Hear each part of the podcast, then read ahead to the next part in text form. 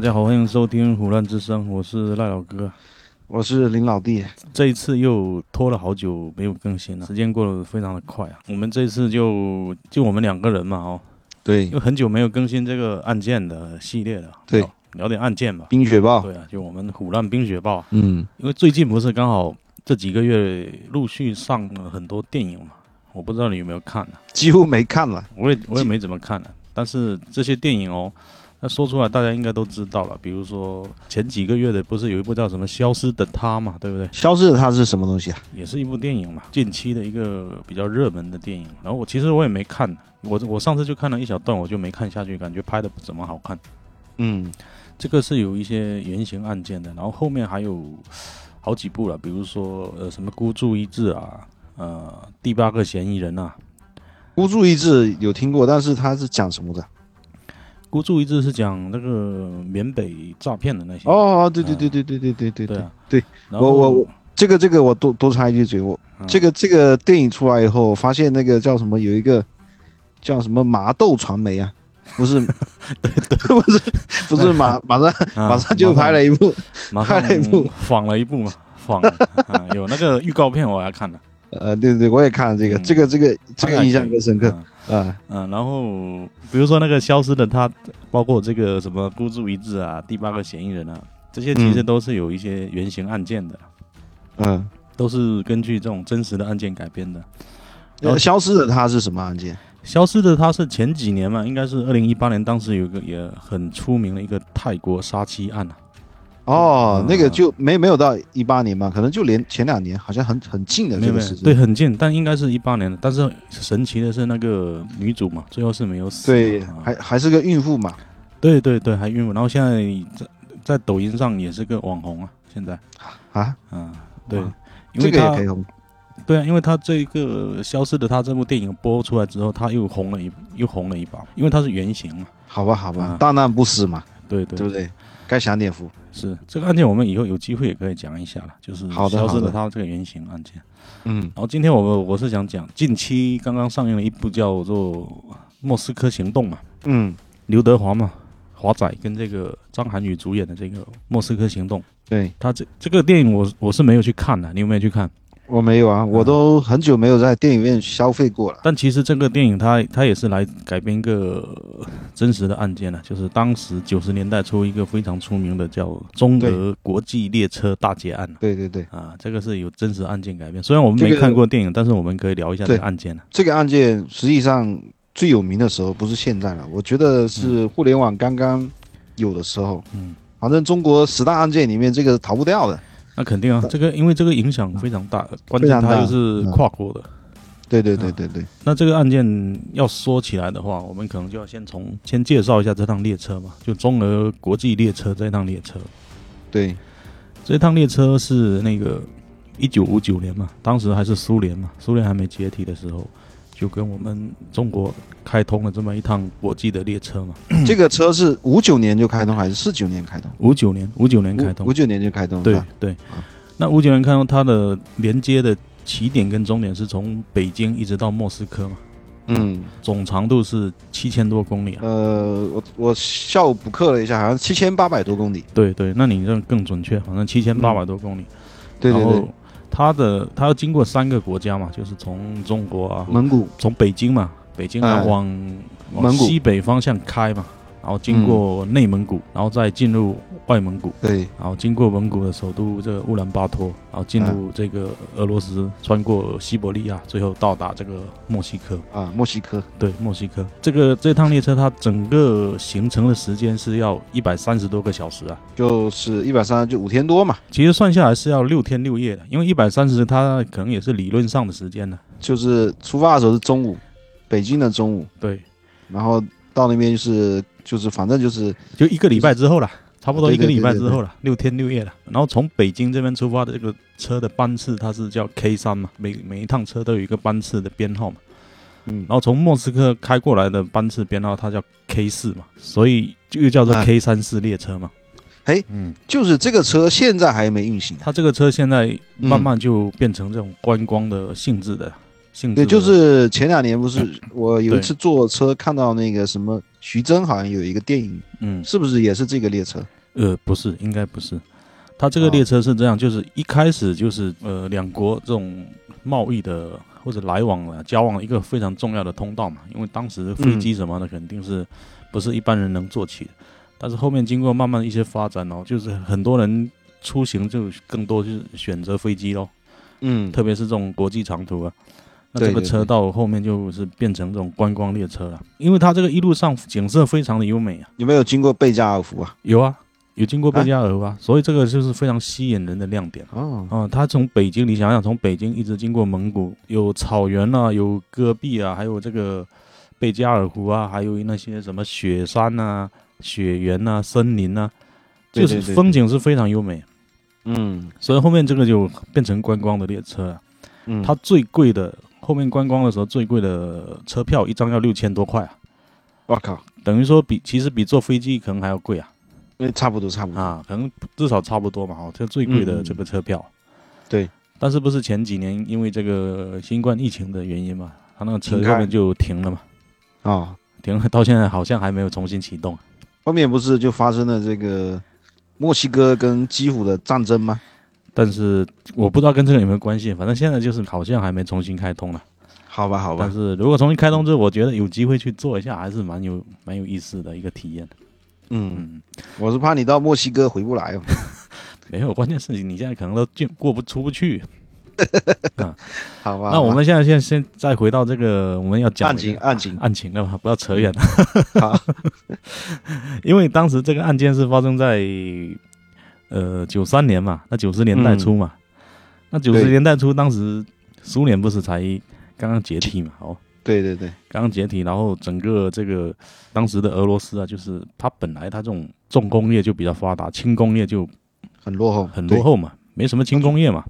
对。对，它主要生产都是武器啊。啊，对啊，军工业啊什么的，反正嗯，你我我反正我现在问你一个随便问你一个俄罗斯的品牌，你估计都讲不出来啊，嗯，我想一下啊，反正我是讲不出来的， 真的。 ，AK 四十七啊，那不是品牌啊，这是一种系 列。你说那一也个是品，品你牌要说一个品牌 啊，比如好说吧什好么吧像什么李宁啊、安踏这种，你你哦想就不出来民嘛？啊，日常用品的，啊就像对啊苹果电脑一样。 啊，你你你或者什么耐克啊、阿迪达啊，反正那你说一个俄罗斯，你绝对说不出来嘛。我是想到 AK 四十七啊，啊，对啊。那所以说他们轻工业很落后嘛，很嗯多这种在我们中国内哦，就是很普通的这种商品呢、啊到那边都成为畅销货啊。对对对，而而且这个时间点还要结合我们改革开放以来，对轻工业生产每个县都有这个什么什么毛纺厂啊、热水瓶厂啊、造纸厂这一种，所以轻工业当时在中国的这个轰轰烈烈开展嘛，对，加上嗯因为当时就是刚刚改革开放还一段时间嘛，嗯正是我们这个经济发展的势头非常好的那段时期嘛，哦，对对对对对，而且特别是在南方嘛，哦，什么什么义乌小商品市场啊那种，如果你 带一个那带一个俄罗斯人进去逛一下，他估计会疯掉啊！我操，什对么都有有可啊，感觉来到天堂一样啊！ 那也不至于，也不至于，就、嗯所以就就催生了很多所谓的倒爷嘛，嗯，就所对，谓的倒爷嘛，就很多中国人就把中国这边的这个轻工产品啊，比如说火柴啊、打火机啊、什么皮夹克啊、罐头啊，呃，七七八八，反正就热热水壶，热水壶，啊，热水反正什么都有啦，嗯反正日常生活用品了，就对，就带到这个俄罗斯去，对带到那边去卖。而且这些都是北京的这种小倒爷，对，一当开始时一开始都是北京的，然后这个最大的倒爷当时有一个传说是有一个人通过什么热水瓶换了两架什么，哦，不是那个飞是机中国最牟早其的中嘛啊，对中国最早的一个首富叫牟其中，嗯这个人也是个传奇，也是个倒爷其实。他是最早，应该也是做了最大的一笔生意啊。他嗯他是说拿了五个火车皮吧，对，不知道是什么东五西个火车皮的罐头，哦。罐头了，就是那些什么猪肉罐头啊、牛肉罐头啊、水果罐头啊什么的，凤梨对罐头对啊，对反正这种这种罐头，嗯，水果罐头可能应该是在这个像墨西哥肯定是缺的，对啊，因为因为他们本身这个纬度比较高嘛，缺这种蔬菜水果嘛。是啊，然后就换了四架飞机啊，就苏是联两产的，苏联产的两架吧，四架四架，哦，那好吧种什好么吧，图幺五四客机 啊。然后他换回来之后，好像就把这个客机卖给了四川的航空还是什么航空啊？对对某一对家对航空对，公司，听说赚了一个亿嘛。呃，反正有可能。总之就是当时这个俄罗斯民用物品奇缺，对，然后我们当时的生产有很多，嗯、然后就而且这个谋其中的这个事迹哦，他又刺激了一大堆人嘛，对吧？哎，你说对对普对通的这些这些人，他说谋其中那种大买卖我干不了，五个火车皮的罐头我整不了，但是我整点其他的嘛，哦，两对两包什么打火机啊，啊，两包卫生纸啊，这个肯定可以的嘛，带过去、哦。对对对，拿两麻袋两麻袋，啊，还有什么皮夹克啊，什么一大堆啊。而且俄罗斯那个地方天气特别冷啊，那、皮夹克过去非常畅销啊。嗯，他们他们很多是这样，就是说火车一靠在一个站一停，都不用下车啊，就一大堆人围在车窗边啊，直接跟你现场交易啊，啊，上来抢，不是上来抢啊，他就在在窗边啊，你把你把东西给他。然后他就啊钱就给你了，就现场就交易了嘛。嗯有可能说你人还没到莫斯科，你你带的东西都货已已经卖经完了。卖完了，是对，啊，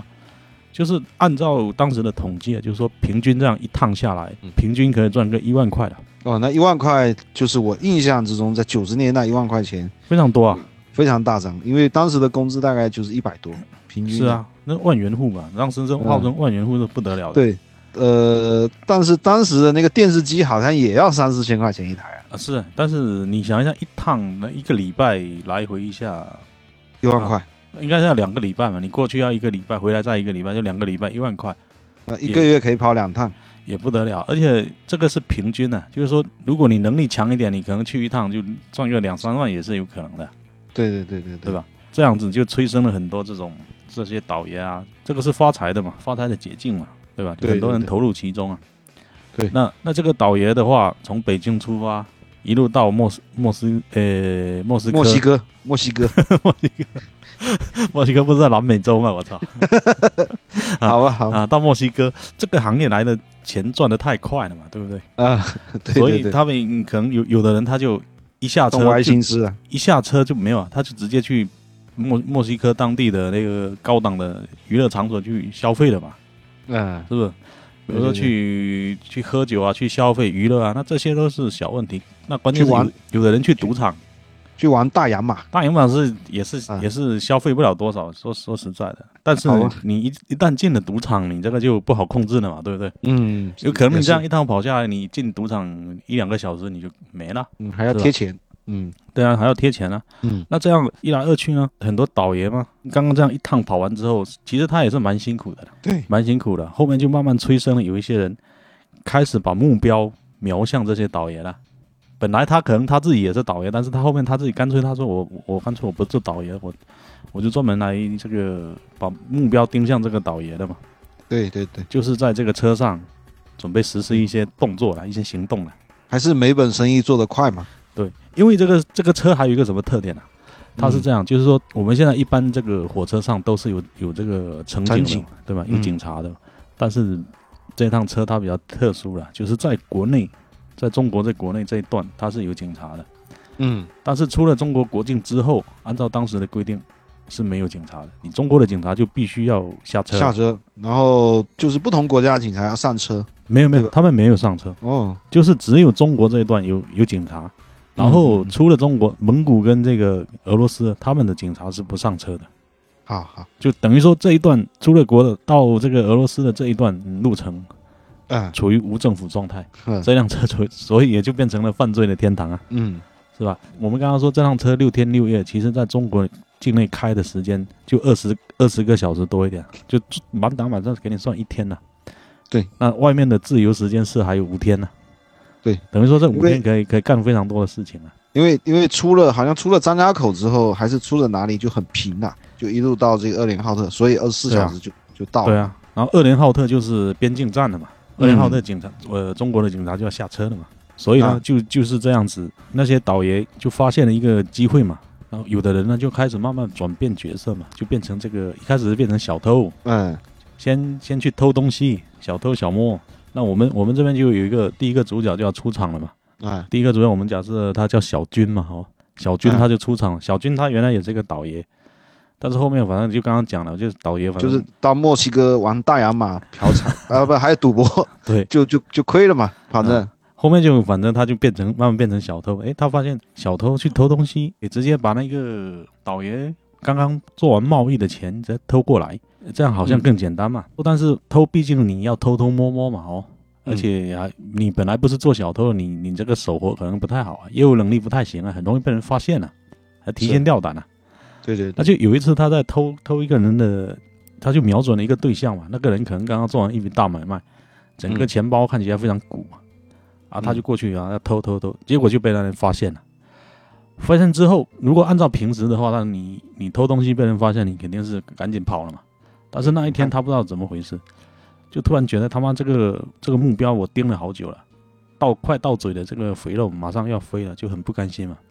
嗯，干脆就直接用抢了吧。然后抢完之后，没想到发现那个对方居然不反抗，对，因为也没警察嘛，呃因为对啊，也没想到对方可能也很害怕，因为我们有一种在外面的话就是不敢惹事嘛，对不对？多一事不如少一事，哎，居然让他给抢到了。嗯那，这个小军就发现，哎，原来抢的话会更容易啊，比这个偷更容易啊。那我还偷什么？我直接抢就好了嘛。对对是不是？后面就慢慢就开始抢了，抢了之后，结果呢就越来越胆大，慢慢就有有一些人就加入他了嘛，嗯这个队伍就发展发展的越来越壮大。反正就是经过这么一系列的这个发展，最后就形成了这个四股，四个团伙四个就势力最大的团伙嘛。啊，那就是还嗯有若干势力比较小的团伙，对，那那小团伙就小团队就不知道多少个了，可能是不计啊其数了。嗯，就反正就很多、啊，那整每每天就往返于这一趟列车上来来开展这个业务咯。所以呢，就到后面呢，这些人就是越来越嚣张嘛，而且他们是一开始可能只是拿一些什么木棍啊、匕首啊来、嗯来抢劫嘛，到后面就这个武器也是越来越先进了，对，就升级换代了嘛，升级换代，后面有居然有的有配手枪啊、什么警棍啊之类的啊、嗯，因为在俄罗斯那地方，其实你要买买一些军火还是很容易的嘛。对，就那个刚解体的时候很容易。对啊，对啊，所我有一以个问题哈啊，就是他当时这些这个犯罪分子哈，嗯，诶，就我我只我下午有看，他就有四股嘛，那他对当时他主要都是活跃在蒙古段还是在俄罗斯段那样的？两段都有啊，只要出了中国的，都是他们 OK 活跃的地方啊，那他们上车的地方是在俄罗斯上车还是在蒙古都有啊。反正他们就不会在中国境内活动，就是啊就是出了中国之后，他们就就开始随机啊，就随机找个地方上车啊，就或者就是上这个车，比如说到这个地方嗯靠站，他们就上车，对对把武器也带上去。对，他们因为他们做这个做久了之后，他们有经验了、啊他们知道哪一站上车可能是性价比最高的，哦嗯，抢一下，马上就下车。对，也不是马上就下车，他们他他们发展到后面就是等于说，可能对车上的这些哦情况摸得很清楚了。比如说你这一趟过来，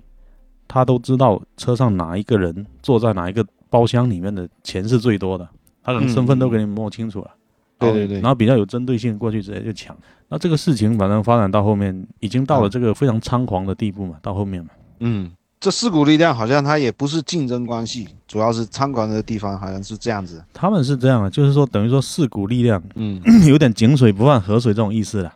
大家各做各的啦，反正我也不干涉你，你也不干涉我了。这个我们然后后我们后面会讲到嘛。这个期间呢，发生了很多这些抢劫啊，包括甚至还有还有这个女乘客被强暴嘛，哦，嗯嗯，这是很经常发生啊，不不是强暴，是轮暴。呃轮暴、强暴反正都有嘛。嗯嗯，那这些人为什么会这么肆那个肆无忌惮呢？因为基本上一个是我们刚刚讲的，这个车上没有没有警察嘛，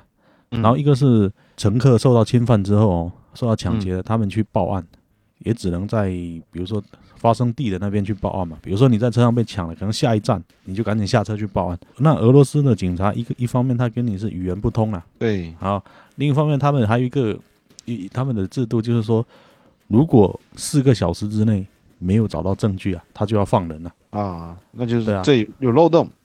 对啊，你想一下，四个小时你要找证据其实是很难的。这些犯罪分子早就逃跑了。对啊，早就逃跑，而且另外一方面就是这个乘客被抢劫之后，他也会怕那个下次被他报复嘛，所以很多人就选择这种忍气吞声啊，就也不敢对因为报警了。因为你总是要回国嘛。对啊，也就不敢报警了，嗯所以就造成这些人就越来越猖狂。嗯然后终于到了这个一九九三年的，首先是三月份的时候了，三月十号啊，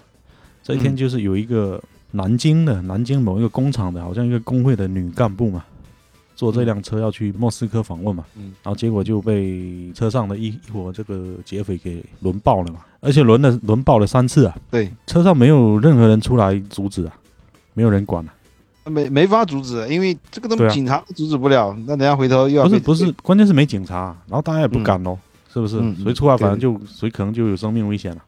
对，主要是劫匪可能数量比较大，好像这一次对啊我，之前看是说有十多人嘛，对啊，一股基本上都有十多人嘛。嗯，然后这个三月十号的时候，这个就很严重了。然后完了之后，大概又过了一个月，到了四月，反正四月四月份嘛，四月十几号还是二十二十几号，嗯又有一个南方的某一个报社的一个女记者，嗯，也是又被轮爆了。然那后这记两者也没什么钱，他轮爆他有什么用？就是就纯可能可能就因为没钱去轮爆他，没钱、哦没钱那也要结个社啊。对，反正就是这个，可能其他人没有报案，没有啊，没人报案啊，就是等于只有说也也没人管。嗯嗯嗯，这两次轮爆的一个主犯都是一个叫贾小明的人呢、贾小明啊，姓贾，然后叫小明。嗯哦，这个人我们后面等一下可能还会再讲到嘛。哦，小明他也是主要一个一个小团伙的头目之一啊。啊，然后事情的这个高潮嘛，最高最高峰的一个事情就是到了一九九三年的五月二十六号嘛，嗯这一天嘛，就是我们刚刚讲的那个叫小军的那个人嘛，哦，嗯，他一开始不是是就是说从小偷转变过来这个人嘛，对，他就上车之后嘛，十几个人嘛，他一声令下，那每个人就是到上戴上这个头套，说兄弟们呃开始那个了，干活了，整辆车就洗了一遍过去嘛，啊，总共反正就在车上抢了十几个小时嘛，等于说把整辆车的所有人身上的贵重物品啊、钱啊、什么什么全部都榨干了，没了。嗯，然后到了一个车站，然后他们就下车了，对心满意足的下车了。然后过了一会儿嘛，到了五月二十七日的凌晨，另外一股劫匪又上车了。这个所以说，这个车上的乘客非常倒霉啊。他们本来以为说他妈那个刚刚抢了十几个小时才才走，然后没想到过了一会儿，这个另外一股刚刚停靠站停了二十几分钟，嗯另外一股这个劫匪又上车了。那另外这个上车这个劫匪的的头目是一对情侣啊，雌雄大盗啊，啊，神雕侠侣啊，那不不这这这这个这个这不叫 神雕侠侣，这犯罪分子不能叫神雕呃，侠对，侣，反正就雌雄大盗啊。好，嗯嗯男的叫朱三，朱三哥，外号叫朱三哥，人家都叫叫叫他三哥嘛，他姓朱嘛。嗯，然后女的叫赵二姐哦，啊，他们这两个那是这女的更大应该不是更大，只是说刚好这么叫了，一个叫三哥，一个叫二姐了。啊，啊，然后他们两个是情侣关系。这个赵二姐呢，原来她是在北京的一个好像一个百货商场里面是也是一个呃销售人员摆摊的，嗯后面呢也是听说去俄罗斯啊这些倒卖这些东西可以赚钱，然后她就去、去跑了几趟几趟嘛，诶，嗯结果发现果然能赚钱呢、啊，平均下来一趟她能赚到两万块，哇哇，人家平均是一万嘛，她能赚到两万嘛，说明她能力比别人更强啊。对他毕竟从事过这个行业啊，嘛，他本来就是销售行业嘛，但是他也有个毛病啊，就是我们刚刚讲了，他也很喜欢赌了。啊，结果一到俄罗斯就冲进赌场，马上输了个精光。然后在赌场里面的时候，他他就认识了这个朱三哥他们一伙嗯。朱三哥他们也经常在赌场里面赌啊。然后加上这个赵二姐本身有点姿色嘛，长得还可以，慢慢就跟这个朱三哥就两个就好上了嘛。一开始他在这个朱三哥的这个团伙里面啊也是充当跟丫鬟一样嘛，就端茶送水啊、伺候啊之类的嘛，哦，嗯啊，慢慢反正就就就搞上了，跟朱三哥就搞上了，然后他们、嗯他就等理所当然他就成了这个压寨夫人了嘛，对不对？嗯然后两两个人就是雌雄大盗嘛，然后带领手下反正二三十个马仔也是开始劫在掠这生个意车上开展业务嘛。嗯，啊，然后就说到刚才我们五月二十七号的凌晨嘛，然后他们就上车了嘛，他们的第二波，第二波他们第二波对啊，啊第二波结果刚刚前面已经被那个小军给给洗了一波了嘛哦，嗯结果这一波一上车，那个乘客看到他们就每个人都哭丧着脸说我是真没钱了，嗯前面已经被抢完了，真的是没有了。那这个赵二姐她非常生气啊，反正就一连过了好几问了好几个人嘛、哦，每个都说没钱嘛。嗯然后后面赵二姐她她直接命令手下，她说你不要跟他废话了，不要跟这些人废话，你问你只要一跟他交流哦，有产生这个语言的交流嘛哦，他就会跟你哭穷啊什么什么，你你就有可能自然而动然情可能会会会动情或者怎么样嘛哦。对他干脆就是你你你就直接不要跟他讲话，上来反正就一顿暴打，钱然后反一正你就给我拿出来。啊，这一招果然有效，就二话不说，反正先打了再说嘛。那呃你知道我们中国人，我们小时候不是很多人会穿那种防盗的内衣裤嘛？你应该也有穿过吧？这个这个不是不是那个当时的那个内裤啊，对啊，就防盗的呀、里面有一层，没有那个我们可有的是自己缝的、啊，你知道吗？呃，在我不那知个道，那个内裤啊，什么袜子里面缝了一个口袋，嗯啊 然后把一些贵重物品啊，还有一些应急的钱呢、就装在里面嘛。对对对对，然后这个朱三哥跟赵二姐通过这个方式，又从这很多旅客的这个防盗的内衣裤里面又搜刮了一波嘛，啊，也不少啊，其实也不少， 虽然可能没有第一波多，但是也也不少了。嗯然后因为当时他这种这种车厢，它是它是长途车厢嘛，所以它是卧铺的，一个一个包厢的，啊不像我们现在是一整整个车厢是很多座位的那种哦，啊，它是一个一个包厢的，每个包厢里面大概反正有哦四个人嘛，然后洗到对的其中一个包厢的时候，里面有三个男的，一个女的嘛，然后这三男一女是真的是没钱了、把他们打也打了，然后。命令他们把什么衣服、内裤，反正全部脱光光啊，全身科体了，就是没钱了， 真的是没钱了。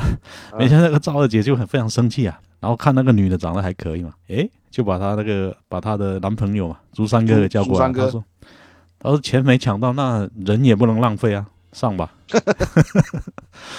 直接又把那个女的给抱了，哇，是是轮爆吗？没有，朱三哥自己抱的。反正就也是挺奇葩的嘛，对吧？你说他妈你是他女朋友，你又叫你自己的男朋友去干这种事情，啊干坏事的人心理素质就是不一样而。且不是啊、你想一下，你之前你没加入这个团伙之前，你不也是这种火车上的一员吗？对不对？对对那你现在你怎么就反过来欺负当年的自己了？对不对？对，这这个种人不值得同情。对啊，啊就很恶劣嘛。总之来讲对就很恶 劣嘛。嗯然后完了之后又继续往下洗，洗洗洗洗到其中有一有一个包厢，里面有四个福建人呢、啊，我们福建人还是比较牛逼的，怎么了？四个福建的小伙子嘛，年轻人嘛。嗯这一次是那个朱三哥带队去洗嘛，但是嗯朱三哥一进入包厢里面就说：“哎，把钱通通拿出来嘛。”结果这四个福建年轻人他直接把那个包厢门给关上了，等于说里面就变成四比一的状态了嘛。 啊，那朱三哥直接被那四个人给揍了一顿嘛，那、啊然后呢？还还挨了一个酒瓶子啊。那最后呢？那朱三哥的第一次被人打，他说：“啊，嗯你等着啊！”开始喊救命了嘛。嗯那赵二姐一听到这个喊救命，就赶紧带人就过来了嘛。啊，过来之后，群殴那这个四个人就赶紧把那个朱三哥给放出去了嘛，嗯把这个包厢门给关起来，就不让这些人进来。结果肯定是关不住嘛，那外面人就开始砸门嘛，啊，砸门砸砸砸，眼看这个门就要砸开了，嗯这四个人眼看要顶不住了，直接打开窗户就跳车 嘛。 因为我当这么快也敢跳没有没有，当时那种绿皮火车其其实速度不是很快，可能就啊几十公里的速度，就五六十啊公里最多了。啊！总之就跳车了，跳车就远处有一片那个白桦林呢、啊他会躲进去就可能就朴树在那边唱歌啊，那个白桦林，然后直接往那个白桦林的方向跑过去了。结果这个这个赵二姐一看人跑了，恼羞成怒啊，嗯非常生气啊，她居然拉下来那个紧急制动的开关啊，火车上有一个紧急紧急制动的开关啊，她啊直，接拉下来啊，拉下来之后这火车就停了。然后他们一群人也冲到白桦林里面去。对啊，然后呢就一群人一群人就追到白桦林去了，然后把那四个人该捅的捅，该打的打，就全部打成重伤啊。那这四个人后面也没死啊，四个人没死，然后四个人后面被当地的一个俄罗斯居民给发现，后面送到医院去抢救了嘛，啊，还好还好，就这样嘛。然后这个中间还有一个插曲，我们刚刚没讲，嗯就是说朱三哥他们在抢劫的时候，抢到一半的时候，有另外一伙土匪又上车 了，另外一 伙这另外一伙这个土匪的首领叫做牛顿嗯，啊就是那个是那科学家牛顿，啊，就是 上，那两个字姓姓牛嘛，嗯然后一名字一个顿叫牛顿。嗯然后乘客一听说，哎，他妈又有一伙劫匪上车了，呃以为他们会黑吃黑，先先打一顿再说。对吧他很高兴，他总算来了啊，来了救兵了，也不算救兵了，总是说他妈那你们狗咬狗嘛，对不 对？对然后没想到他们两伙居然井水不犯河水，而且还商量好了，他说你从车车头这边开始抢，然后我从车尾这边开始抢，然后这样一看谁先到达中间嘛，谁就比较牛，嗯，对啊，就那他妈的乘客真的是。太衰了，非常倒霉啊，就是这一班次的乘客就非常倒霉嘛。然后总之就这样，经过这个一轮的浩劫嘛，一直到了那不是才三波吗？还有一波，对，总共是四波啦，啊，但是主要是这三波啦。那后面一波我查了很多资料，好像都没有这个详细的交代了不呃是，估计那一啊波上去以后发现没什么流水了，啊。对啊，可能就走了吧，还是怎么样嗯？反正这对个对我查了很多资料，没有发现对第四波的什么交代。嗯但是说的他又是有四波，对对对，那我总之我这个我们不管它了，反正就是经过四轮的这个洗劫了，等于说这嗯辆车已经没有了，没有任何的那个油水了，整个变成一个地狱了。啊，对人间的地狱了。对对对然，后后面据说就是单单这个朱三哥他们那边嘛，他们就抢了好几万的美金啊，然后七千多的人民币，啊还有不计其数的那些什么金银首饰啊、货贵重品物品啊等等嗯。那这个车一到莫斯科之后啊，这一次因为被抢的人实在太多了，全部就跑到那个大使馆去了，就中国驻俄罗斯的大使馆了，全部直接跑去大使馆报案了，嗯，都没有去那个警察局了。那大使馆一看，哎，什么情况？怎么来这么多人呢、对，一火车皮全来了，嗯是啊，肯定就引起重视了嘛。嗯然啊后后面听完这个之后呢，就大使馆直接给国内发了一封这个密函了、而且这封密函直接送到当时我们中国的最高领导人的手上，就是长者。嗯，长者的长者还有长者嘛，当时，九三年就是长者啊，嗯嗯嗯，对不对？对对对，那长者他看了之后非常生气啊，震怒啊，嗯，他直接签了一个意见啊，马上办，没有他签的意见啊，网上现在还能找到，看一下他是怎么签的。啊，怎么说？原话就是大概是讲说这个事情影响非常恶劣嘛，嗯一定要严惩，如果不严惩啊，也会丢什么中国人的脸啊，然后要求公安部啊跟这个铁道部啊要联合侦办，对联合，然后出台一个切实可靠的方案，保证以后不再发生这种事情嘛。那这样子的话，那肯定要引起重视了嘛。嗯然后随后呢，这个当地的这个俄罗斯警方嘛，也也开展了一些行动嘛，因为有嗯很多人开始报案了嘛，也开展了行动。然后国内这边呢，也在准备说要怎么过去，呃，把这些人给抓到嘛，这些对劫匪给抓回来嘛。劫匪大部分都在境外犯对案啊吧，？对啊，都都在俄罗斯那边嘛。嗯，那现在又碰到问题了，因为按照当时中国跟俄罗斯还没有这个很正规的一个一个引渡的程序啊，嗯，那后面就特事特办嘛，也没有，好像上一次就是距离这一次最近的一次引渡是在一九五零年，我操，那而且呃一九五零年是当时是比较特殊的，是引渡了一批那种战犯，二战的那种战犯回来。嗯溥仪是不是那时候啊，对啊，对包括那个溥仪啊，也是当时引渡回来的，嗯那是比较特殊的。那你这个肯定也跟那个不能比，嗯。所以呢，后面经过商议啊，派了九个九个公安干警组成了一一个小组嘛，嗯决定以这种秘密的身份进入俄罗斯啊，嗯就是不公开你是警察的官方的身份，就是以秘密的身份进入俄罗斯来处理这个案件。那以秘密的身份进入这个俄罗斯的话，你你就不能携带任何跟警察有关的东西啊，包括这个武器啊，比如说手枪啊、呃手铐啊，这些都不能带啊。那即使抓住抓住了又怎么办呢？如果对啊，所以这个所以这个任务就非常艰巨嘛。嗯，那他们他们能带的唯一的武器就是带了几根那种擀面 杖，还有几个弹簧锁。嗯而且这个带过去之前，他还想好了这个理由，啊他说，万嗯一在车上啊，还是在哪里被俄罗斯的警察看到，问你，哎，你拿那个擀面杖要干嘛？他就说我们是北方人，嗯要饺子做面条，要要吃饺子，要在车上嗯包饺子，所以我带了这些擀面杖。嗯然后那个弹簧锁是说我们是用来锁东西的，锁货的，反正就是用这个理由来解嗯释。那九九个人就也是坐上这趟 K 三列车嘛，直接就奔往莫斯科了嘛。莫斯好，嗯，对对对，那其实与此同时呢，就是我们刚刚讲了嘛，就是那些被抢的人去大使馆报案之后嘛，嗯那俄罗斯那边警察也行动起来了，也抓了一批人嘛。嗯其实当时已经抓了一批人嘛，像那个呃朱朱二二姐哥嘛，呃不朱嗯三哥跟这个赵二姐嘛，已赵二经姐被抓了。其实那时候已经被抓了，嗯但是被抓，因为俄罗斯警察跟这些跟我们语言不通嘛，他们在审问的时候就非常的困难嘛。嗯这些人就在那边装傻，听不懂啊。你警察问什么、啊没听懂，不知道啊，你就审讯就带来很大的困难嘛。嗯消息也传到国内了嘛，然后国内这边又派出了另外一组警察嘛，嗯但是这一次派出的这个是以正规的身份嗯嘛，啊，好像级别很高，对，就是以正规的身份直接坐飞机到莫斯科，等于说是为了协帮助这个俄罗斯警察协助他们来审讯这些中国人嘛，这些中国的这些匪徒，就是朱三啊、赵二他们这些人嘛。嗯，然后过去之后，这个中国警察一到位，那那马上不一样了，就等于说吓坏你了，不是吓坏，他比较有方法。他们这些人劫匪也是很有经验的，他是惯犯啊，一开始也是不肯承认。嗯但是后面这个警察他就是中国警察，他就说你不要不要给他们吃东西啊，先给他断粮几天啊，等他们饿的受不了了，你再拿一些好东西出来在他面前就可以了。嗯因为这些人平时都吃香喝辣的惯了、根本忍受不了那个那个饥饿饿啊、肚子，哎，那那这个不涉及寻衅逼供吗？那不知道俄罗斯可能当时他就可以这样子的，好吧，好吧，也没有打嘛，只是说嗯适当采取一些方法吧。嗯，总之后面这个朱三跟跟赵二他们就是就是承认了供认不讳，供认不讳了嘛。嗯但是除了这朱三跟赵这个团伙，还有其他很多团伙还是还是在逍遥法外的，对，还是那没后面抓到其他团伙怎么抓到？其他团伙。所以我们刚刚讲，另外一组是通过秘密身份进入的，嗯进入俄罗斯的嘛。嗯其中带头的这个警员嘛，这个叫程雅丽嘛，嗯那这陈雅丽她她是一个经验非常丰富的警察，嗯她居然在车上遇到一个女的，她的社交能力也很强嘛，可能就是口才啊什么人际交往什么都很好，在车上遇到个女的，跟这个女的居然交谈起来了嘛，嗯，好像两个人关系还搞得不错，没想到这个女的居然是其中一个也是劫匪团伙的二把手，也是女朋友啦，等于说、 也是匪首的女朋友啦。这个匪首好像叫苗炳林吧，还是还哎不是是牛顿啊，应该是牛顿没错，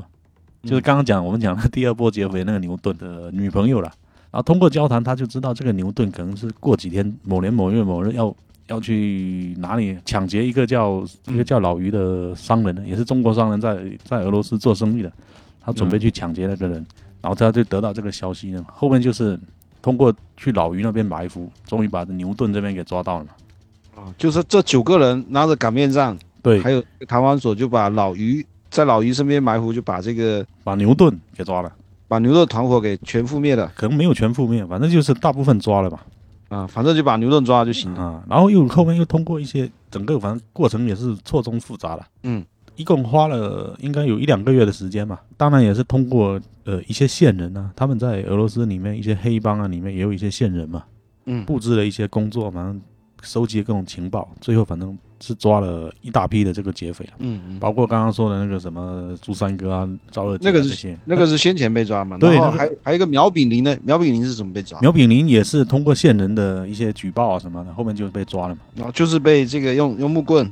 用木棍打的，他对对，用都都是被他们抓的。本来那个苗炳林呢，还有跟还有一个叫什么的，我忘了，他们其实也得到消息了，知道说国内已经有派人过来准备要抓他们了，嗯，他们已经藏起来了，他们已经准备要逃了，嗯就说打算再干一票大的，然后就逃嘛。嗯嗯，而且当时他们已经办好了去那个突尼斯啊，有个地方叫突尼斯嘛，是哪个国家的？嗯，嗯突尼斯在在啊北非，啊，对，已经办好了突尼斯的签证了，已经嗯准、准备要逃了，所以所以当时这个警察嘛，就程雅丽他们就出手也是非常迅速嘛。嗯总总的来说，反正就经过几个月的两三个月的时间嘛，在艰苦奋斗，基本上全全部打尽了。全部打进，但是还是有一些漏网之鱼嘛，还是跑了不少了，啊还是跑了嗯一些了。这个我们对等一下后面可能还会再讲。那现在是问题是来了，抓到这些人，你怎么怎把么他带带回来？来怎么带回来的问题了？因为你你是通过秘密身份进去的，所以你要把这些人带上火车，再带回国，你不能给他们上手铐。弹簧锁啊，台湾锁是可以锁，但是你有一个问题是这样：这些人这些劫匪他就会产生怀疑啊。他说：“哎，你不是警察吗？那你为什么不给我戴手铐呢？啊对，对不对？那他可能就会反抗啊。那嗯一旦反抗，比如说他在车站啊或者哪里大喊大叫，那俄罗斯警察可能看到他就会介入啊，当地的警察就会介入、啊。一旦介入，那你等于说你就要通过这个法律手段来解决了嘛，嗯那又要节外生枝了嘛，要引发很多其他的事不可预料的嘛。所以这个这要怎么带回来，他们也是想了很久。后面这个陈雅丽嘛，他就想了一个办法嘛，他托人从国内嘛运了这个六箱啤酒过来嘛，啊就要送给当地的俄罗斯警察嘛。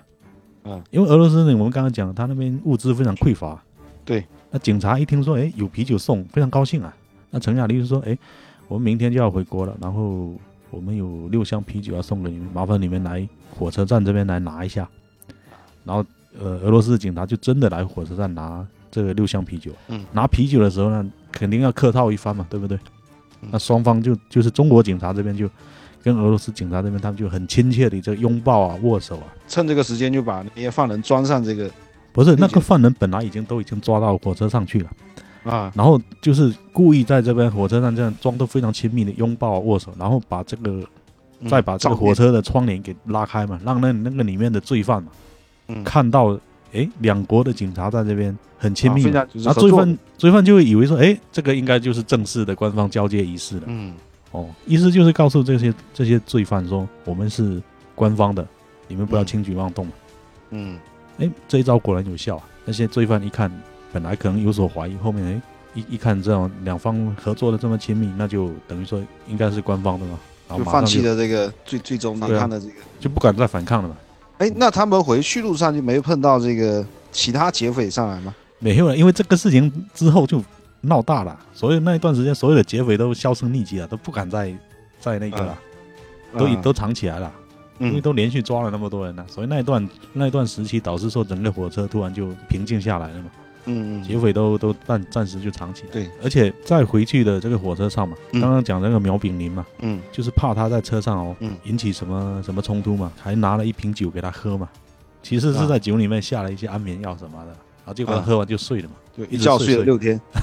反正就一路上就睡过来了，就最后就是很顺利的把这伙人全部就带到带回来了。啊，带回国之后，那经过一些，反正后面就是审讯啊、法院审审理啊、开庭啊、审判啊，对不对？嗯，就好像是枪毙掉了蛮多人的嘛，最后反正总共就是那些首领嘛，对不对？那些匪首、嗯主犯啊，那些肯定好几个是枪毙嘛，那其啊他很多是判无期徒刑啊，十几年的这个有期徒刑啊都有。哦，我看了一下，我嗯，好像是三十多人，三十一人被判无期及以上，十年及以上的，三十三十几个人被判了十年及以上的徒啊刑不是啊。无无期徒刑啊，十四人被判十年以上徒刑。啊那这样子就是等于说是基本上就告一个段落了嘛，那我在猜啊，其实这些去的可能也不是一般警察，可能都是这个很厉害特的工啊什么。嗯，对对对肯定是对比较，至少你身手啊什么经验的都肯定要对比较好的嘛，对，不然你十顶多给你二十人，你要抓捕六七十人，这个那绝对搞不定啊！你想一下，对对对你如果派个什么普通的什么社区片警过去，那他妈还搞不毛，够呛够呛。 那肯定对没办法嘛。哦，对对对对，是啊，虽然说这个事情告一个段落，但其实我们刚刚讲，他还有很多人对还是有逍遥法外的对，就是那个贾什么贾小明啊。，对啊，就是贾小明嘛，刚刚我们讲的嗯是轮暴的其中一个主犯贾小明，啊这个人就就逍遥法外。还有嗯一个叫钟立勇的，这个人也是一直逍遥法外。好像好几个，对，好几个，但是这两个那是最后被抓到了，一直到呃二零一一年才被抓到。贾小明、钟立勇，还有一个叫做林邵训还是什么林林永海，啊？林永海是怎么被抓，我是不清楚。贾小明他是是在桂林的时候，他后面潜逃到桂林嘛？啊，对对，就是叫邵旭，没错，啊，哦，邵训对，邵训也是后面被抓的，二零一一对对年对被抓对的。对对嗯对，啊，邵训邵训其实还蛮搞笑的，他后面就是这个发财了嘛，发财了，然后他还是还去庙里什么吃斋念佛啊，他忏悔啊，啊，说明这些本身也是人才，嗯，也是是走人才嗯哦错路，走错路了。啊然后，然后贾小明他是二零一一年的时候在桂林的时候，桂林，嗯，在问路还是怎么样，就不熟悉当地的情况嘛，然后在问路，就是听不懂这个桂林的当地话嘛。不是，我查了资料，他是不是问路？他是哦被发现了，哦，对对对对，是被发现现他了啊，然后其他的桂林话他都懂，那警察特别问了一个很特殊的什啊么桂哦林哦，话，没错没错，你你说的对，没错是这样然。后才露暴露马脚了嘛。哦，他所以他是啊，没错，那他是说一直在桂林隐藏嘛？呃，他桂林话可能都很会讲的哦啊，但是有有一些特殊的桂林话他不会。其实他已经是当做桂林的本地人了。哦对对对啊对已对，经因在那边为隐藏身份了。如果是这样算，他那边隐藏至少十七八年了嘛，对会讲桂林话正常了。啊，嗯，哦，然后可能是警察怀疑他，然后问了他一个桂林对本地的，可能只有本地人从从小到大才听得懂的。就像你闽南话里面肯定有一些很特殊的，嗯，是啊，什么发音的，只只有只有只有本地人才会懂。对，可能外地人来他就不知道这个具体的含义咯。哦，啊、那就被抓了嗯啊。然后另外那个钟立勇，他是化名，化名叫李勇，啊，啊。也是在外面逃窜了很多年嘛。对，然后结果到二零一一年的时候，有一次他要去澳门嘛，说明还挣到钱了嘛，还能去对啊澳门赌澳门博可能他还是改不了这个习惯嘛。啊嗯，嗯、呃，三不五十、三不五十都要去澳门这样玩一把。结果在那个出入出入境那边的时候，填错了。办理那个出入境手续的时候，他不是化名叫李勇了吗？结果在嗯填签字的时候，他直接签成他的本名钟立勇，那就马上被抓了。他自己没发现啊，他就签完他就递过去了。然后工作人员一看，跟他的这个护照一一对比，诶，护照上面写李勇，那你为什么签钟立勇？嗯，就觉得肯定有问题嘛。工作人员其实也没有没有马上质问他，也没有惊动他，就马上赶紧去查了一下。嗯，那首先就是在那个系统里面输入李勇，没有任何的信那个信息，嗯然后再输入钟立勇一查，我操，国际通缉犯，不对不对，李啊勇应该他当时这个应该已经是洗白了，对不啊，然他不可。就是李勇这个是没没有犯罪的嘛，是啊，所以李勇就查不到任何信息嘛，对不对？然后钟立勇这个就露馅了嘛，啊，然后就查钟立勇，然后就结果就查到他是通缉犯嘛，嗯嗯嗯，然后也就被抓了嘛，对，然后现所以到现在才算整个案件全部不是还还有那个邵训更离奇，少训什么就被抓的，邵训好像是参加一个什么，就是参加一个类似于贫困助学的，或者是啊，建希望慈小善学活动啊了的是吧？对对 对，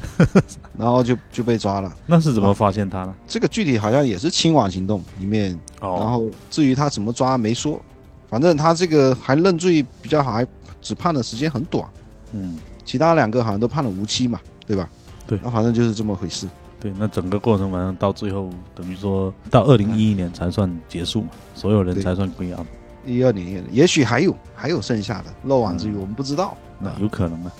嗯，现在这个列车后面也变成这种观光的观光的对火车了嘛。货物也没有这样倒的了。但是说实在的，像这种事情也也是说在那个特殊的时期的哦才对会发生的。对对对对，那那一段时期，像八十年代、九十年代初，那个确实是非常的怎么讲呢？就是就各种什么样的人都有啊。不是当时应该还有一个通信手段没那么发达，嗯，然后呢，俄罗斯又刚解体，它肯定很混乱，对吧很？混乱，而且特别是在这种火车上啊、公共汽车上哦，这种又对是重灾区啊，哦，各种小偷啊什么重灾区啊，我我记得九十年代有时候汽车经过某些卡口，嗯，还真会碰到抢劫的会啊。大巴车。呃，你有没有看那个五条人嘛？嗯五条人不是有一首歌嘛？早期他有一首歌叫叫《嗯一些风景》嘛，歌名叫哦《一些风景》嘛。嗯然后他那首歌他有配了一个 MV 嘛，啊，对就是 MV 抢里里面的画面全部就是那种抢包的画面。啊，那个是叫做飞车，对啊，飞车啊，就是你你车一到那种车长途车，比如说一下车啊，那就摩托车马上就过来就开始抢你对的对包啊。对嗯，当时还有一个就是那个抢劫，很多经过某些村庄的时候，是整个村的人一起抢。对，这这个个也有。也像就是前不久嘛，不是那个荷兰那个迷笛音乐节发生了那个零元购事件嘛， 啊，对吧？你有没有看到这个消息啊？我我知道，我知道，啊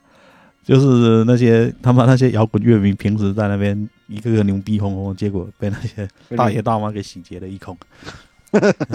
不是有一有几个视频你网上有吗？呃，呃，有有一个可能是乐迷吧，就是嗯摇滚乐迷吧，就到那个营地之后，发现那边好几个大爷大妈在那边拿东西啊，啊旁若无人的拿。然后他就问他说：“你你为什么拿这个东西啊？你难道不知道这个东西是别人的吗？”嗯，结果那个大妈在那边说：“她说我看旁边也没人啊，我就把它拿了 啦，我以为是没人要的啊， 直接这么讲啊。” 然后，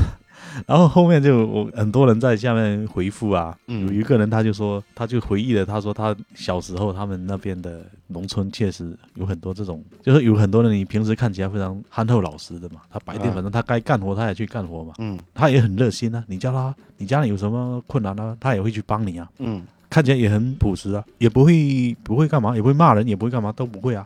嗯，但是，一到晚上哦，比如说他们那边刚好是在那种国道啊，是旁边的嘛哦。呃他说一到晚上，比如说有过路的这种车啊，或者什么人啊、行人啊落单的嘛，就孤身一个人的嘛。他说啊看到有人那种就是只有一个人单独行动的外地人，他直接过去拿、拿个锄头，直接把你一锄子给你拍死啊，然后把他身上的什么钱啊什么都拿走啊。嗯啊，第二天照常去干活，啊他觉得没什么啊，反正那个人就在那边，我就把他东西拿了就行了嘛。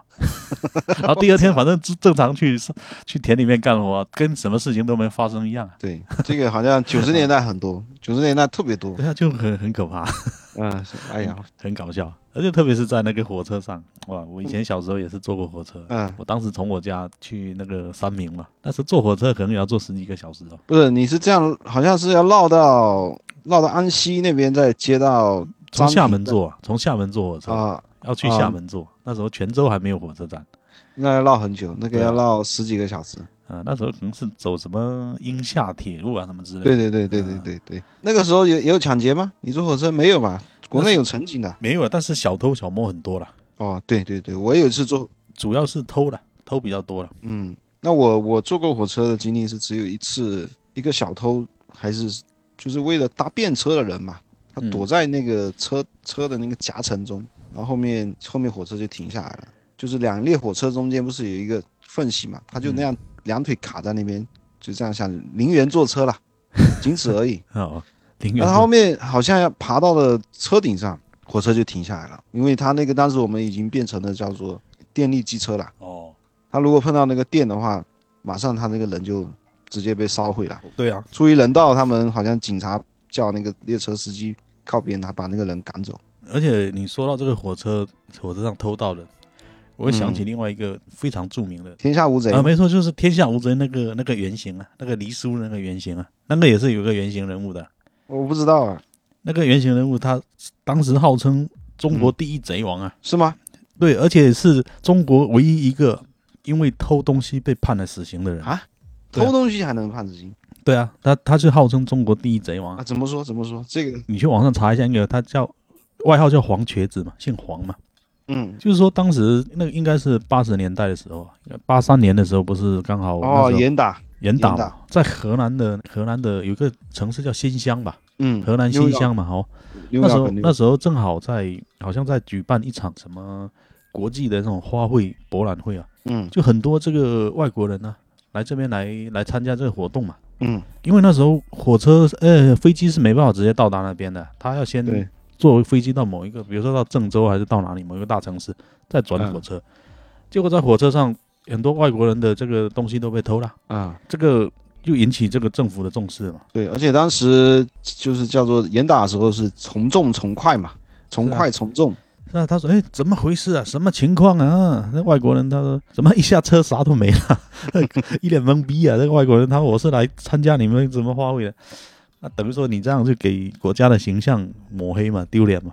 嗯加，上又当时严打，河南的警方马上就开始开展行动嘛。嗯然后后面一查发现是说，就是以新乡啊，河南新乡为中心啊，嗯往外面扩散了好几个几条火车线路啊，就是长期盘踞着好几个这种盗盗窃窃团团伙，伙，而且是非常非常猖狂的那一种，嗯，好像涉及到十三个铁路局啊，多少个班次的列车、全部都有啊。我操，那十三个铁路局很大了，对啊，因为它这个那很火车广航火车航线是就是南来北往的火车都要经过那个地方。对，嗯、无论郑是州它嗯本来是一个大十字路口嘛，对啊，那边就是刚好一个大十字路口嘛。啊，对对对，然后后面就是警察就开始排查嘛，通过一些线人啊什么手段经过排查，后面掌握了一份这个名单嘛。那名那就是单拿出来一看，里面有七十多个名字嘛，啊，但是没有一个是认识的，里面全部都是都化名，都是艺名啊，跟他妈的梁山好汉一样，都每个人都是艺名啊，嗯什么黄瘸子啊，什么嗯，宋公明啊，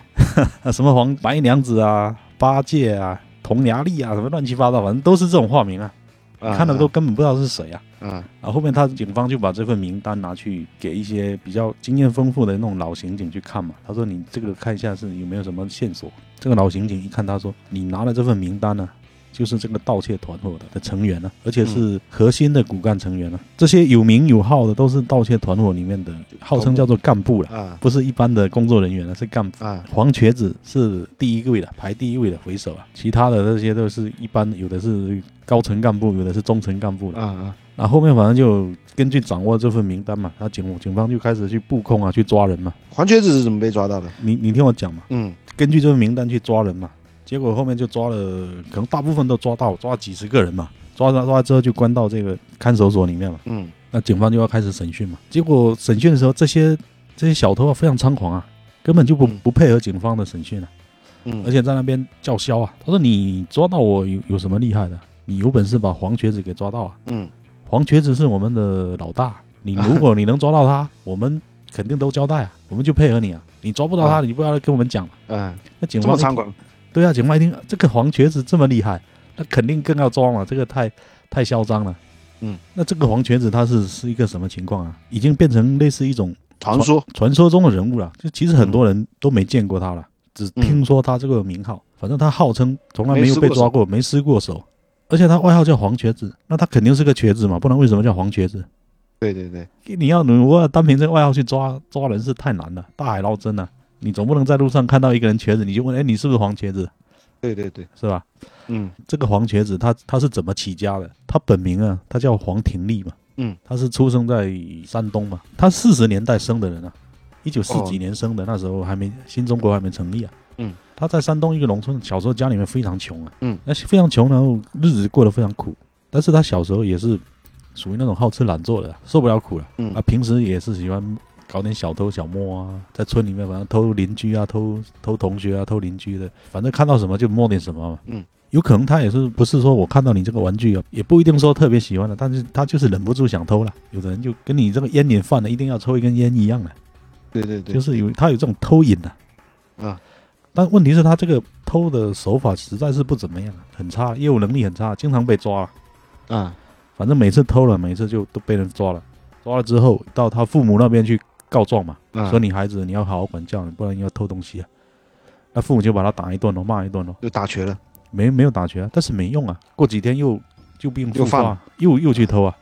啊，就搞到后面，他父母也受不了了，这我管不了了，真的是管不了，打也没用，骂也没用，对吧？嗯嗯，干脆我就不承认了，我就不承认你是我我孩子啊，你你直接你爱去哪里去哪里，自生自灭了。嗯，那黄觉子他感觉也可能也没意思了，在村里面待着也没意思了。那时候他已经十十七八岁了吧，可能就二十岁左右吧，十七八岁了。嗯他说不然我干脆出去外面闯一闯吧。于是呢，也就就是随便扒了一辆火车嘛，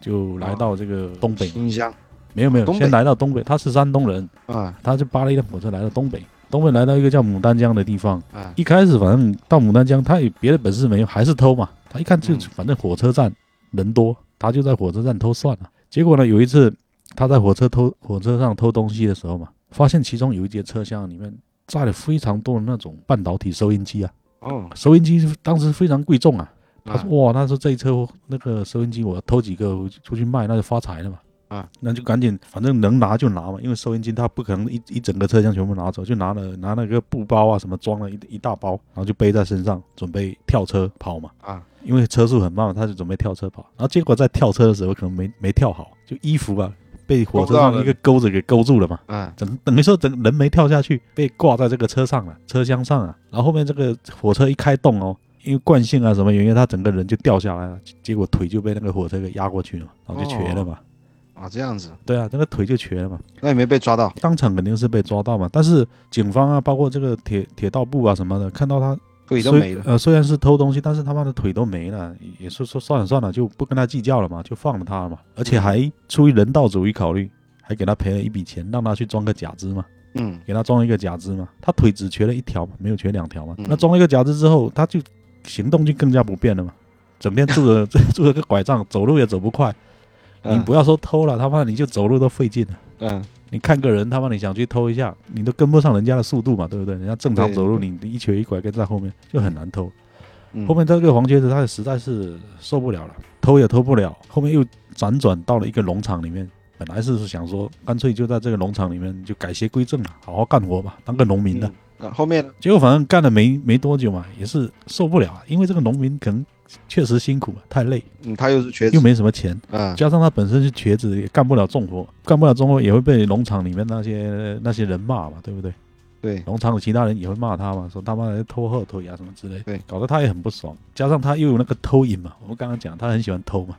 嗯他因为总是忍不住这样小偷小摸一下，嗯啊，结果又开始偷农场里面那些东西嘛，和他周边的反正村民啊什么就开始偷。结果每次偷都是被发现。 你想想，你你偷了，你刚刚你刚刚把这个东西拿到了，啊，准备走，你行动又不便，很快就走不了两百米就被人发现了。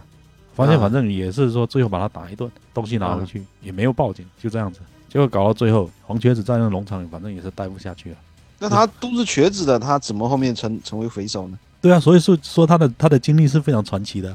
他到嗯这个程度，他感觉他人生已经跌到谷底了嘛，对不对？对对对，然后农场后面也被农场给赶出来了，嗯赶出来又又回到火车站呢、算了，还是偷吧， 对吧？嗯本来他是在火车站，他不想再偷了，他是想打算加入丐帮，当个乞丐算了，嗯嗯去要饭。但是他发现要饭那时候是要饭是真要饭的，不是我像我现在我们很多乞丐是假的。嗯结果要饭还是说怕累了，就是确实要不到，而且要不到什么东西了。啊另外一个是会受人鄙视啊，经常被人欺负啊。哦要饭好像整天被人去赶来赶去的嘛，对不对？身上又很脏。嗯对。然后不只是普通人要欺负你，包括那个小偷他也要欺负你啊，因嗯，为整天被人打。对你又跑不快，对啊，你你要的东西我给你抢走了，嗯，然后同行也看不起你，包括丐帮的其他兄弟他也看不起你啊。嗯然后后面干脆说算了，我还是再偷一下吧。啊结果在火车站偷偷有一次，好不容易偷了一个钱包，偷完之后很高兴，准备去消费一下，结果后面冲了一伙人围过来，又把他打了一顿。啊是什么情况呢？因为这伙人就是这个火车站的，也是另外一股比较有势力的小偷了。啊，就偷盗私利的，对啊，他说这个火车站是他们的地盘呐、你在嗯我的地盘上偷东西，那我肯定要打你嘛，对不对？嗯，等于说跟我们什么红星啊、什么东星啊，他们是有势力范围的嘛。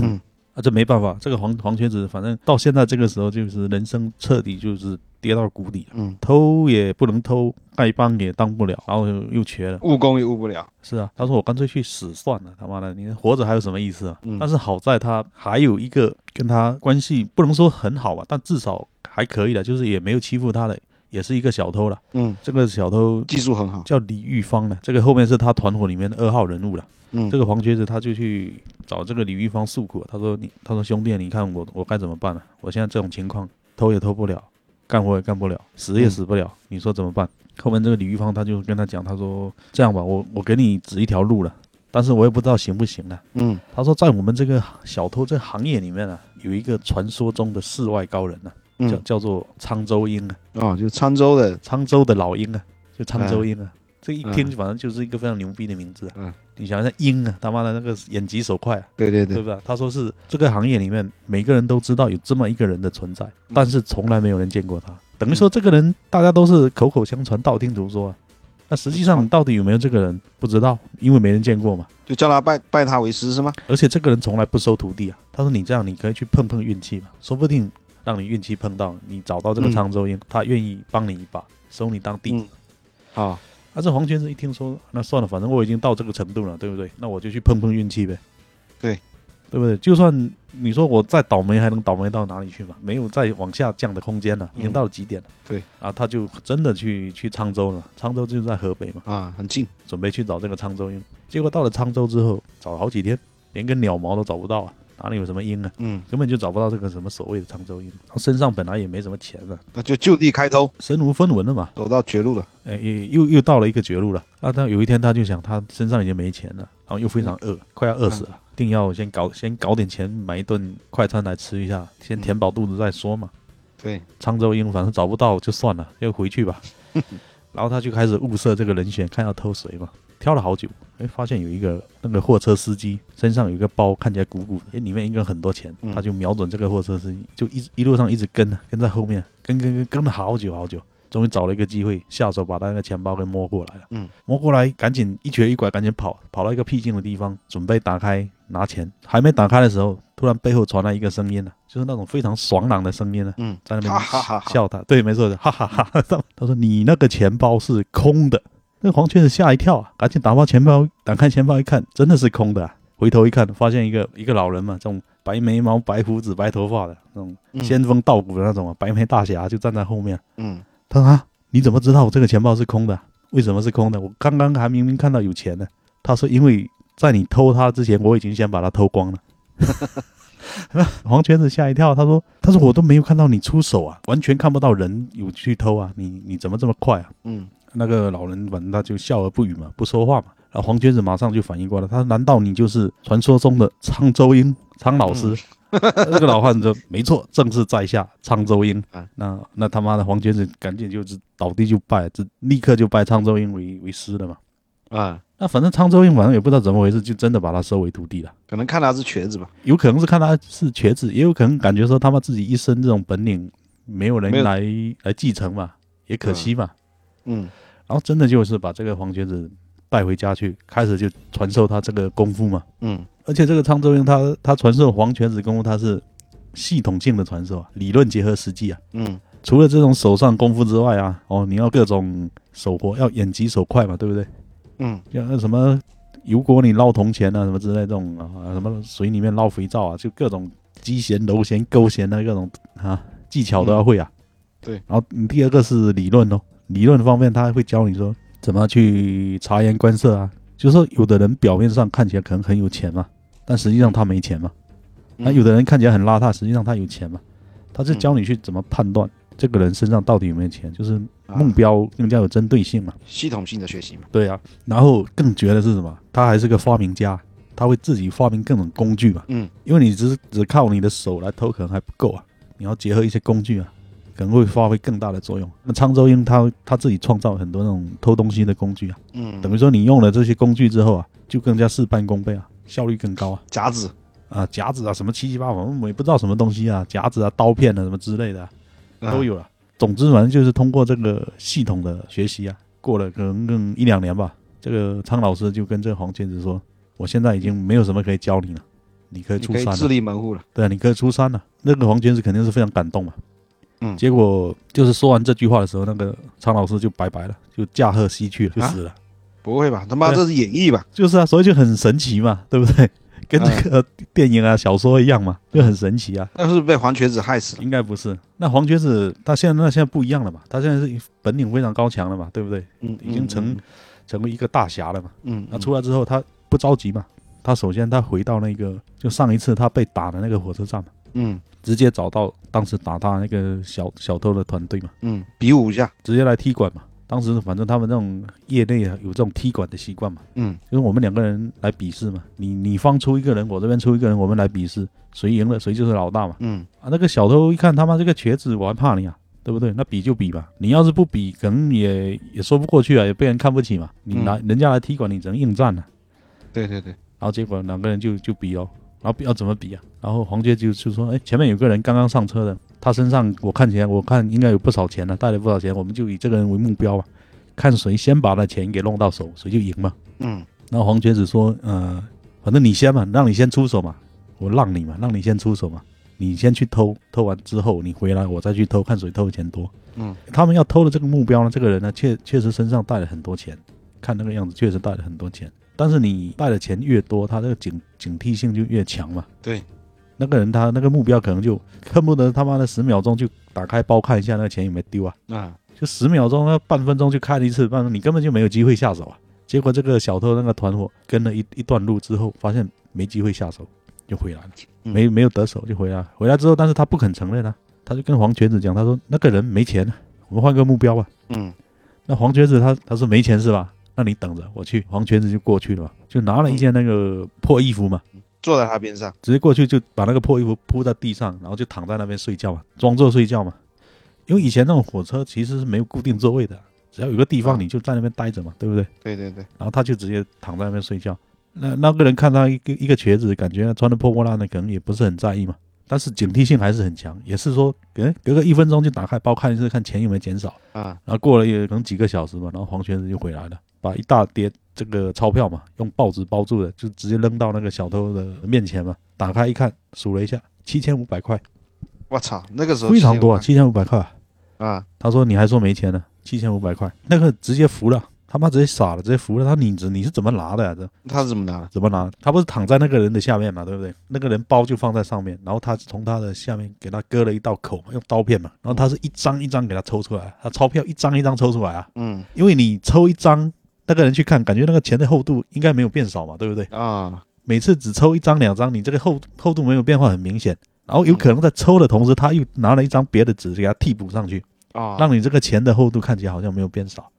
实际上，它的慢慢慢慢都已经给你抽完了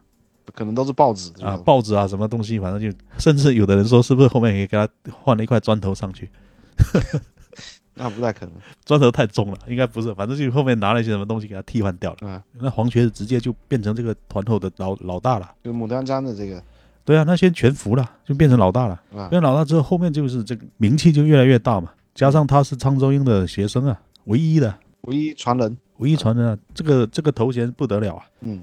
越来越多人就来投靠他了嘛。当时这些小偷都是以能够加入到他门下为荣啊，就所有人都来投靠他，那这个队伍就越来越壮大。他就开始收徒弟。收徒弟是一方面，那他后面就开始展示出他就是管理方面的能力啊。他除了会偷，他还会管理啊。嗯他就把把他这个小偷团伙分成了三个小组吧，啊一个叫北上支队，一个叫南下支队，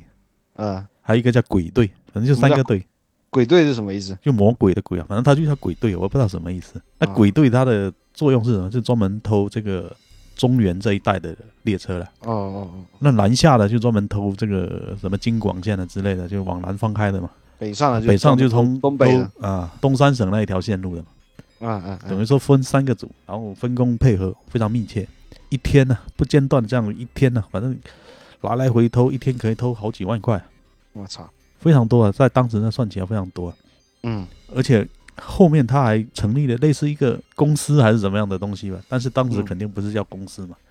那里面呢内部还分了什么研发部啊，就专门搞那些武器研发的嘛，设备研发的嘛还有还有什么各种部门嘛，就分工非常密切。合作哎分工合作非常配合的非常好。而且他他在传授这些人的手艺的时候，他也留一手啊，他不给你全部教完了、啊比如说他研发部，他给你教只教你研发的，他不教你别的嘛。嗯，那你那个什么鬼队啊那些，他可能只教你那些技巧嘛，什么对楼这弦、工推具怎么弦用啊，啊对，反正就是每个人给你，你就没有一个人全部学会了，啊只是嗯说你只能学到他其中的一部分了。啊对，但是也也已经很屌了，只学到啊其中一部分也已经很屌了。他慢慢壮大之后，他等于说他已经开始淡入幕后，要开始享受生活了嘛，他就没必嗯要再去前线去冲锋了嘛。嗯对不对？他去想了一下，哎，我从小到大，他妈这么到现在可能快四十岁了，三十多岁了，终于到达了这个人生的巅峰了嘛。嗯，但是在那个女人这一方面，好像还比较缺少爱情的滋润啊，啊，对吧？从小从刚才我们讲到现在，其实他都没有出现过女人啊呢、对对对，于是开始就往这方面去开始那个发展了嘛。那那是他现在也有钱呢、其实很简单啊，只嗯要看上了某个女的，其实啊都很容易搞定嘛。对，啊，然后就是等于说，他也发展了非常多的，女扒手，也不是女扒手，就是纯粹就是女朋比如友说，娶呃女朋友或者也在那个年代，其实就叫老婆了，娶了很多老婆了，嗯，就每个地方他都会会有一个老婆了，每个城市哦基本上都有了，这里有一个，那里有一个嘛，到处都有了。一旦到这个地方，他就有一个落脚点嘛。嗯所以说这个时间我们就拉回到我们刚刚讲的，就是八三年严打的时候嘛，嗯嗯，他的团伙那些人不是都被抓了，手下都被抓，就剩他还逍遥法外。但其实他那个时候，他他不知道他的手下已经被抓了，哦，对吧？因为他在外面泡妞啊，他不知道啊，对他信息信息这没个，有那么快，没有电话，没有那种呃手机啊什么的，嗯他以为还可能他整个机器还在正常在运转，嗯，其实实那时候他正在山东在泡妞啊，跑到山东去泡妞，他老家就是山东的好吧，啊，然后他就是山东，好像在潍坊嘛，山东有个地方叫潍坊嘛，啊潍坊潍坊，啊，潍坊嘛，风筝的那个地方嘛，嗯嗯他在那边刚刚认识了一个女朋友嘛，刚刚结婚不久啊，嗯，女的这个女方刚刚给他生了一个儿子啊，才生下来没多久，他准备啊去想去探望这个老婆孩子嘛，然后警方也是通过各种渠道也是打听到他在会在山东那边出现，嗯，然后就提前赶到山东那边准备抓人，但是你要抓人没那么容易啊，你要你要知道他具体在哪里啊，对，潍坊那么大，对啊，那现在有一两千万人呢，对啊，后面他这个警方反正通过摸排嘛，就找到他这个他老婆的家了嘛。嗯当时这个黄瘸子还没到山东，那警方提前到了他老婆家，嗯但是警方想，如果我直接去找他老婆，他老婆可能不一定会配合的。嗯，好，肯定不配合，可对啊，他不会讲嘛。后面他警方他就转变了一个思路，他嗯通过去打听嘛，就是说，呃，黄瘸子跟他老婆的这个感情怎么样啊？去侧面去了解，人家说，哎、两口子两两个感情非常好啊，嗯你根本就是无懈可击啊。对，但是听说他跟他老丈人这个关系很很不好了，黄瘸子跟老丈人的关系不好了，好，那突破口就是他老丈人，因为老丈人看他是个瘸子，本来就看不起他，啊本来就反对他跟他女儿在一起嘛。啊，然后后面这个警察就找到他老丈人了，把这个情况嘛一讲，诶他老丈人他妈的没想到他们还是个还是贼个王，还是个江洋大盗啊，嗯就非常配合啊。他就跟警方讲，他说：“嗯，你这样子吧，他可能是某年某月某日会来，会来呢，我我我就跟我女儿讲嘛，哦，就嗯等于说跟黄瘸子老婆讲说我生病我了有，对我有几个朋友来探望我，没有没有，就他就说我生病了。”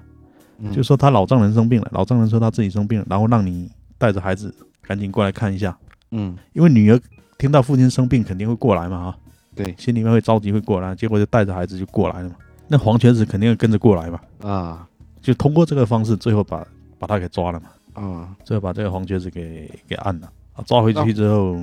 就枪毙了，抓回去的那个就是原来他手下被抓那些人都不相信啊，嗯最后看到真人出现了，所有人就没办法，就相信闭嘴了，就然后就开始那个放炮了。嗯，就把所有责任全部都推推给这个黄瘸子 嘛，说他说 都是受他指使什么什么之类，被他强嗯迫，反正最后把所有责任都推到他身上了嘛。那黄瘸子就这样子被枪毙了，那他那些手艺都失传了是吧？对啊，就失传了。黄瘸子反正最后就是被枪毙了，好吧，好吧，也新中国因为偷东西第一个被枪毙的 人了。啊嗯也是主要也是很传奇八，三年的，也是八三年的，不嗯，然应该不会被枪毙。但其实也确实蛮传奇，而且后面哦，嗯这个黄瘸子他是什么？在他被抓之前哦，还有一个有一个细节我，有也不是细节，有一个我忘我刚才漏掉了。嗯他为什么号称那个中国第一贼王啊？哦，你说，因为其实他当时我们刚刚不是讲他有组建了三个支队嘛，什么北上南下，还有个鬼队嘛。啊这些活动的区域大部分其实还是在北方了，啊，就是在中国的，的北方了。但是南方其实他他们的势力是没有到达南方的，嗯，还没有涉足涉足南方，南方是有另外一伙势力的。那黄觉者他当时的志向是什么？一统对，他是我是要当中国的这个铁道游击队的队长啊！ 啊，我像北方是我的势力，但是南方我也要拿下来。但是南方的肯定不服啊，对不对？南方的南方的小偷也很强啊，嗯，这肯定的对啊，以广州为为首的一伙小偷啊，南方的所以贼王在小在广州啊，啊，然后他们反正互互相不服嘛，南方的嗯这边跟北方的两个人互相不服，整天一开始是互相对骂嘛，嗯你有什么了不起啊？什么有种？后面就说那干脆我们比试一下喽，后面就约定每年在这个上海嘛，上海刚好在、哦 在中间嘛，中间地带嘛，啊南北的中间地带嘛，对每年在上海，我们就开一场峰会嘛，论坛嘛，南方北方的高手全部云集上海。啊，双方比试一番哦。嗯然后在上海的话，就说我们我们不要去偷乘客，我们不比这个偷偷火车上乘客容易引起那个供奉，不是公愤，就是说乘客被偷了，他可能可能会报警，会引起不必要的麻烦嘛。嗯，他说我们就是互偷嘛，互偷啊，互相偷了，就是我南方的小偷，我偷你北方的，你北方偷我，我反正看谁先把对方的那个东西偷到手，谁算算赢嘛，对不对？啊就这样子，然后两个互偷了，就这样连续连续比了三年嘛。最后啊广州的那个小偷的呃老大的手表被黄瘸子给搂了嘛，啊，最后黄瘸子赢了嘛，甘拜下风甘拜下风。连续三年的手表都被那黄瘸子给偷了嘛，啊，连续输了三次嘛，那没办法，就是再比下去也没意思了，嗯，就甘拜下风啊。全国公认你就是中国的贼王， 全国公认我操，这个这是你比啊传说吧？我我不太相信啊，没有没有是真的，你去查一下，你你好啊后面可以好啊嗯去查一下这个资料，这个黄瘸子确实是真的。好，但是可能有有各种资料，有有些人有一些细节会有所出入，但是大致的就是这样子、一个走可以向嗯可。以，哦嗯完蛋，我发现一个问题，嗯，我好像这个这个这个 Logic 里面输入都没电瓶啊，我操，完蛋，我加加一下那个叫什么？嗯，那反正先到此为止吧。然后我试一下，看有没有嗯放。嗯，行吧，那我们、 我们这一次 就不要再他妈的没电瓶就白聊了。呃，好吧，好吧，我试一下去。好，好，啊好，好，呃，那行吧，这一次反正也东拉西扯嘛，哦，讲了啊也不少。本来是只想这个讲这个墨墨西哥